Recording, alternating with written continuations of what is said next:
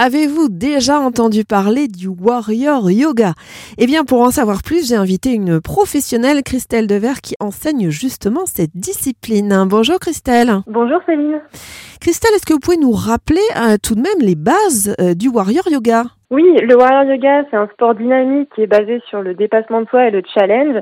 Donc c'est un sport dans lequel on va travailler toutes les parties du corps en renforçant de manière profonde, avec pour cela des enchaînements fluides de posture qu'on va tenir plus ou moins longtemps en fonction du cours. C'est aussi une pratique qui est diversifiée, dans laquelle euh, les cours ne se ressemblent jamais. On va pouvoir tout le temps adapter la structure initiale à différents thèmes, comme la souplesse, l'équilibre, euh, le cardio, euh, les torsions par exemple et en fonction en fait de ce sur quoi on veut travailler. Il faut aussi savoir que la caractéristique du warrior, ce sont les inversions, donc les postures à l'envers, qu'on va retrouver dans tous les cours sans exception et qui permettent d'augmenter entre autres encore plus le challenge. Donc le warrior yoga finalement c'est un sport qui convient à tout le monde puisqu'il s'adapte tout le temps et il permet de pratiquer en dynamique bien sûr, mais en même temps tout en douceur dans le sens où on va se baser tout le temps sur ses ressentis corporels pour ne jamais se blesser. Bon alors concrètement, Christelle, à partir de quel âge et puis jusqu'à quel âge euh, peut-on faire du warrior yoga?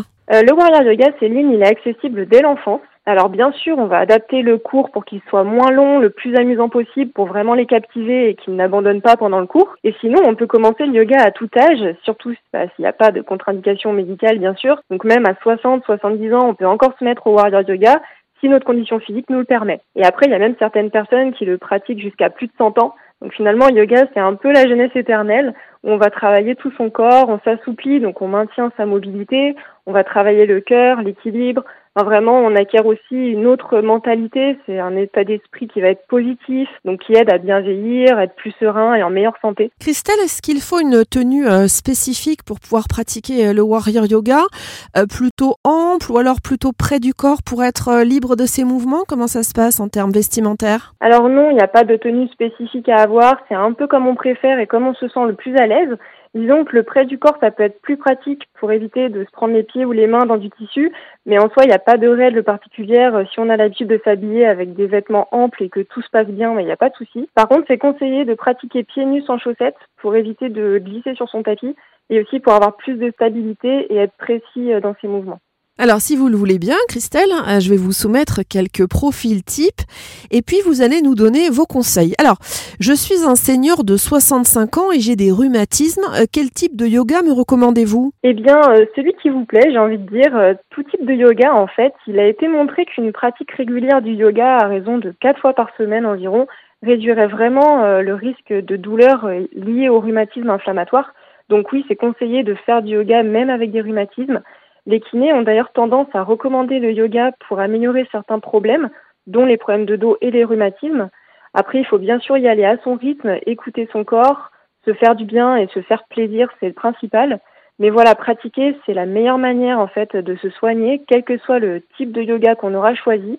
C'est vraiment la pratique qui va faire euh, qu'on améliore sa condition physique petit à petit. Autre cas de figure, je suis un ado de 17 ans, je suis pas très sportif, je suis plutôt casanier, le nez sur les écrans. Est-ce qu'il est conseillé de commencer tout de suite euh, par le warrior yoga ou alors il faut y aller peut-être plus progressivement? Quel est votre conseil là-dessus, Christelle? Oui, on peut tout à fait pratiquer tout de suite le warrior yoga, même si on ne fait pas de sport et qu'on est casanier, puisqu'en fait, on va toujours adapter les postures en fonction des capacités de l'élève, de sa morphologie, de son niveau.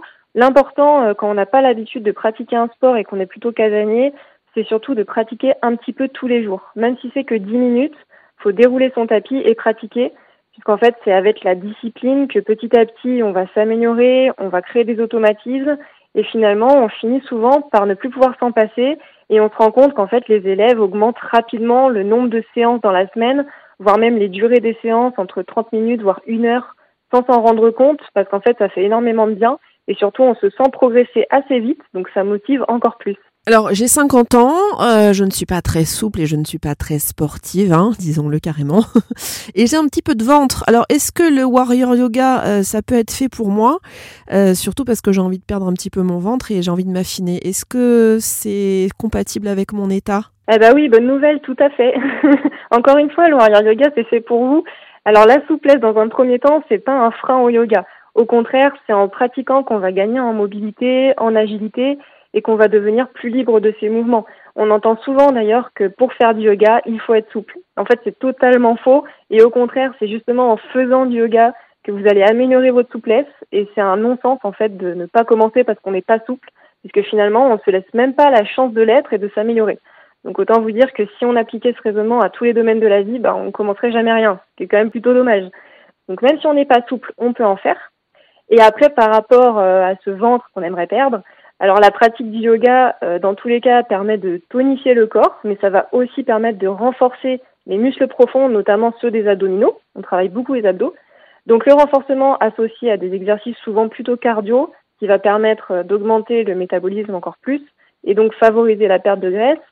Après, on ne choisit pas bien sûr de quelle partie du corps on va s'affiner particulièrement, mais en tout cas, dans, dans tous les cas, en fait, c'est un bon moyen de se renforcer et surtout au niveau de la de abdominale, donc euh, c'est parfait. Christelle, est-ce qu'on peut parler hein, de la philosophie hein, qui tourne autour du warrior yoga euh, Quels enseignements et puis quels bénéfices peut-on tirer euh, concrètement de cette discipline? Ah, mais plein, Céline. c'est ça qui est beau avec le warrior yoga et le yoga en général d'ailleurs. C'est pas en fait juste une pratique sportive, c'est aussi toute une philosophie de vie. Donc toute l'énergie qu'on va dégager sur son tapis, on va la retrouver aussi ensuite dans sa vie. Comme vous dites, on tire des enseignements de la pratique. Et en warrior yoga, je trouve que c'est encore plus vrai puisque la pratique est vraiment centrée sur le dépassement de soi, la sortie de sa zone de confort.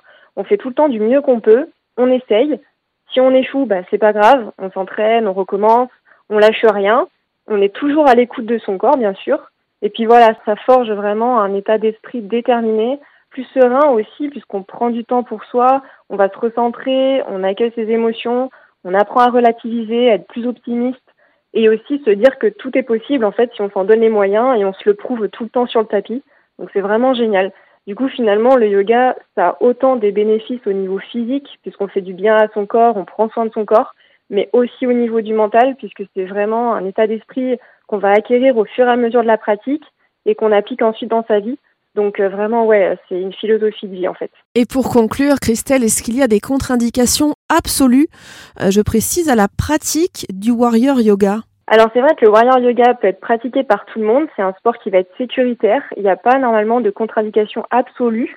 Après, dans tous les cas, euh, si on a des soucis de santé ou même des limitations physiques, c'est toujours bien et nécessaire de demander avis à son médecin avant de commencer. Et juste pour les femmes enceintes, elles peuvent aussi pratiquer, euh, surtout si elles avaient l'habitude d'en faire avant la grossesse. Par contre, elles éviteront les sauts, les torsions et les inversions, surtout si elles en ont jamais fait avant euh, d'être enceintes. Christelle Dever, merci beaucoup. Merci à vous, Céline. Donc vous êtes, euh, on l'a entendu, professeur de Warrior Yoga, mais aussi diététicienne nutritionniste à Toulouse.